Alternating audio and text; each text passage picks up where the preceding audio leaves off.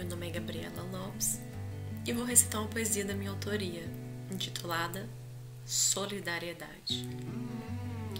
A cada dia que vivo, mais tenho certeza que o amor cura, desconcerta o bruto, joga luz no oculto, traz registradas que antes não existiam.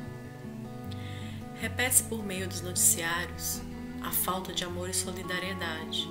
Afinal, o foco da notícia, a maioria das vezes, é a tragédia humana.